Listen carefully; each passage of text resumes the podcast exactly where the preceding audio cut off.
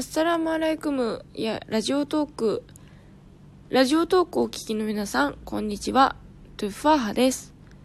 この番組はマクタバンメディアウという番組でございます。はい。皆さんいかがお過ごしでしょうか？いやー、本当に最近はもうなんか忙しすぎてもう何と言ったらいいのか。何から話したらいいのか、わからない状況でございます。ね。でもすごいいいことがあったんですよ。なんと、ずっと頑張って探してきた、お家が見つかりましたありがとうございます。いやー、本当に嬉しい。なんかね、ずっと Facebook を使ってえー、調べて家を探してきたんですが、なんと私の知り合いがですね、いい家知ってるよっていうことで、ちょっとお家を見せてもらったんですけど、すごく良かったので、そこのお家に決めました。うーん、しかもそこの大家さんが、フランス語も喋れて、あデリジャー、現地語も喋れて、で、フスハーがすごく綺麗に喋れる方なんですよ。これはすごくいい勉強にもなるし、と思って。うん。すごく大きなお家なんですけど。いやー、本当に良かったです。ね、ちょっと実は、モロッコにいる期間をちょっといろいろ変更をしなきゃいけなかったりとか、ちょっといろいろありまして。まあその関係でね、すごい、お家入れそうなタイミングとかもあったんですけど、もうちょっと長く期間いてほしいみたいなね、お話とかも結構あったので、もう本当に、もう心が病んでいたんですが、いやー、よかった。見つかってよかった。本当に嬉しいです。ありがとうございます。いやー、本当にね、こういう時に人とのつながりというのを、すごく感じますね。はい。ということで、ちょっと報告みたいな形になりましたが、ね、ちょっとそういった話もあるんですが、前回ですね、私は、たから始まって棒の話をすると言ったと思いますので、本日もこのコーナーに参りましょう。トゥッファーハのモロッコ小話はい。このコーナーはですね、まあ、モロッコでトゥファーハが体験しているあれこれを紹介していくコーナーなんですが、今日は、たから始まって棒の話、そう、タクシーの話について話していこうと思います。モロッコのタクシーの話はですね、以前に、えー、ウェブサイトの方でも書いたんですが、まあ、その2種類あるんですね。まあ、都市用のタクシーと、モロッコ土地どこでも行けちゃうっていうタクシー。まあ、ちょっともちろん限りがあるんですが、一応その、そういうふうに言われている。で、今日はそのグランタクシーという、えっ、ー、と、いろんな都市を行き来できるタクシーについてちょっと話そうと思うんですけど、そのセウタとタンジェに、そのこの間行ってきたんですが、まあその時のね、ちょっとあの、値段交渉とかの話をしようかなと思ってて。そうなんですよ。で、なんかその、えっ、ー、と、タンジェからセウタに行くときに、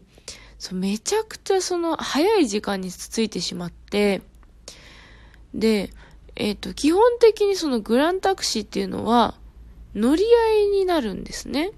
なので、一人いくらいくらっていう形で乗るとすごく安く乗れるんですけど、まあ朝だったので、まあ全然人がいない状態で、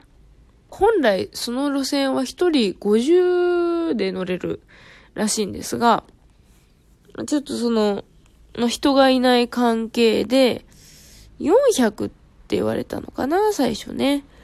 で、一人50。で、一人、え、大体そのグランタクシー6人乗りなので、まあ、6、5、30、300ディルハムなはずなんですが、400って言われて、おかしいぞってなって、で、交渉して結局300で乗ったんですけど、まあ、1人、3人で行ったから、1人100か。払うっていうことで、まあ、了承して乗ったんですけど、で、その交渉してた時、その人、あの、フスハ喋ってくれてたんですよ。アラビア語の普通の方言じゃないやつを。なのに急になんかいきなり俺はなんかデリジャしか喋れないっていう、なんか方法を取ってきたんですよ。なんだか知らないんですが。で、そうしたら、なんか、乗ってちょっと走ってて、私たちがその、まあ、その、大体これどのぐらい時間かかるのかっていう話を、その、運転手さんに聞いたんですよ。で、そしたらちょっと、ああ、だけか、ちょっと待ってって言われて、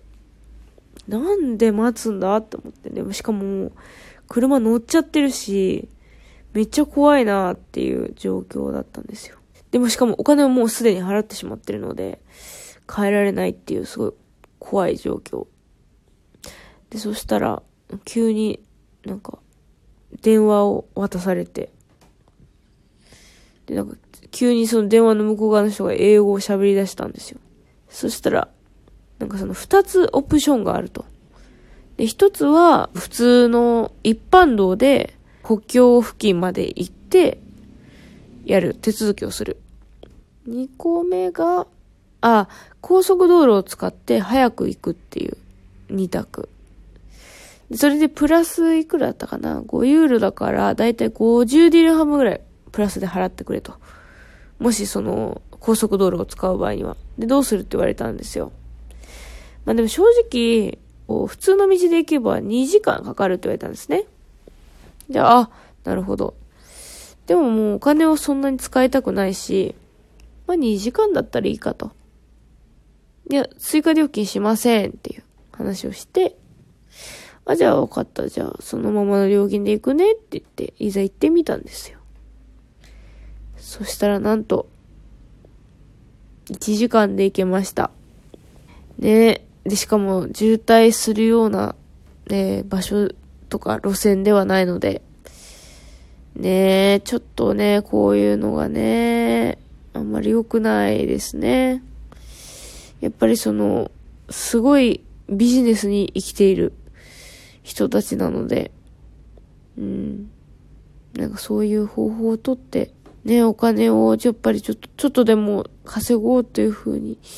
思う方もやっぱいるんだなーっていうのをすごく感じましたね。うん。でもちょっとね、今一体全体、高速道路使ったらね、何分で行けちゃうんですかねそそもそも高速道路あるんですかねうん、なんかそれも結局確認、まあ一応高速道路あるんですけど、その区間はちょっと確認できなかったので、もし知ってる方いたら教えてください。はい。ねほんとタクシーすごいね、ちょっと面白い話、実はいっぱい私はあるので、ちょっと今回ちょっとね、愚痴っぽくなっちゃったんですけど、うん。またちょっとおいおい話していこうかなと思います。はい。ということで、今回のトゥファ箱話は、タクシー交渉祭りでございました。はい。いかがだったでしょうか？いや、本当にね、この国にいると交渉、交渉。本当に交渉がすごく大事な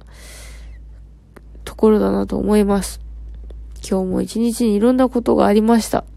ね、その話全部したらすっごい面白いんですけど、ね、ちょっと時間もね、もうちょっと迫ってきちゃってるので、また次回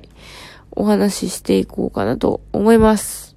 ちょっとまだ次回は何の話をするか決めていないので、もしこんな話聞いてみたいとか、ありましたら、教えてもらえると嬉しいです。ツイッターとか。ね、あと、あの、聞いて、あ、これいいなと思ったら、ぜひ、ネギとか送ってください。待ってます。ということで、本日も最後までお聴きいただきありがとうございました。イラデカー、マッサラマー。